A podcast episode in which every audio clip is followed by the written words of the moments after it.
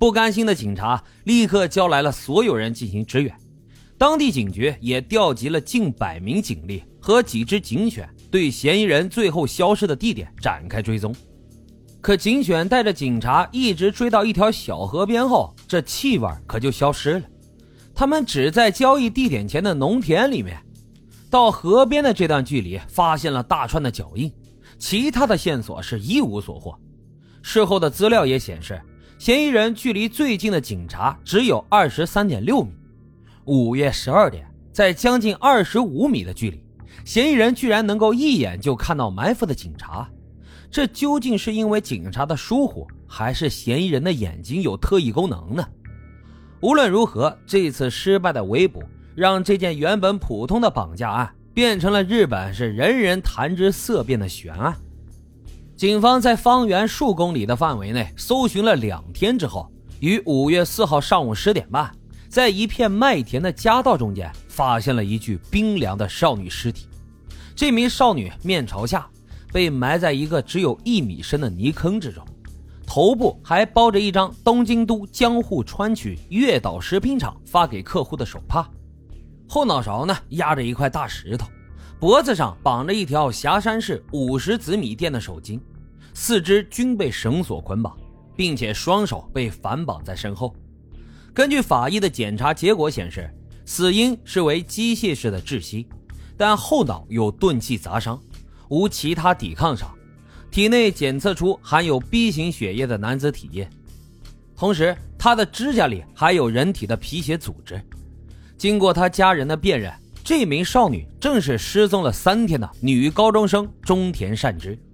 这样的悲剧消息曝光后，日本警方受到了当地民众愤怒的谴责，他们都认为那天晚上的抓捕失败就是导致女孩惨死的直接原因。当地警方也是顶着巨大的压力，抽出了更多的警力来调查此案，势必要将那位让警局丢面子的嫌疑人抓捕归案。不过，他们掌握的证据实在是太有限了。目前，警方掌握的证据只有三个：一串四十码的鞋印，一封错字连篇的勒索信，还有嫌疑人为 B 型血。这样的线索实在不足以支撑警方锁定任何的嫌疑人。简直就是大海捞针！就在这个时候，一名有经验的老警察指出了一个细节：这佐野屋是当地一间并不出名的小商店。交赎金的那天晚上，警方看到嫌疑人逃跑时，对当地的地形是非常熟悉，所以他们认为这名嫌疑人一定就是附近的居民。在这样的思路下，警方重新调查了脚印的行走方向和气味的走向。最终对消失在河边对面的一家养猪场展开了重点调查，因为这家养猪场的场主啊为部落民，厂里的员工呢也都是部落民。什么叫部落民？简单的说啊，就是日本社会等级阶层中最低一级的居民，就跟印度的种姓制度一样，也都是世袭制，长久以来呢也都被老百姓看不起。一九六三年。日本经济腾飞所带来的繁荣显然没有触及到他们的头上。警方对养猪场的一番调查下来，还真的发现了一些线索。据这个场主交代，猪场里最近有一把铁锹丢失了。不久之后，警方在不远处的一片田地里面发现了这把铁锹。仔细甄别之后，他们发现，铁锹上沾样的泥土和案发现场的土质是一模一样。很快，警方就将目标锁定在了这家养猪场的工人奥富玄二身上。可谁知道，也就是从这个时候开始，一连串真正诡异的事情就此展开。奥富玄二呢，今年二十七岁，是一名养猪场的工人，世代呢都是部落民，曾经还当过货车司机。巧的是，他在中田善治家中还干过长工。更加巧合的是，他的血型也为 B 型血。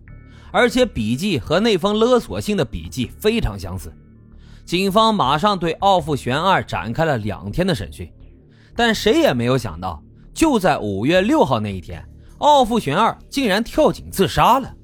在遗书当中，他说自己啊患有疾病，所以不堪折磨，选择了死亡。然而诡异的是，他的家人们却说奥富玄二的身体一直都很健康。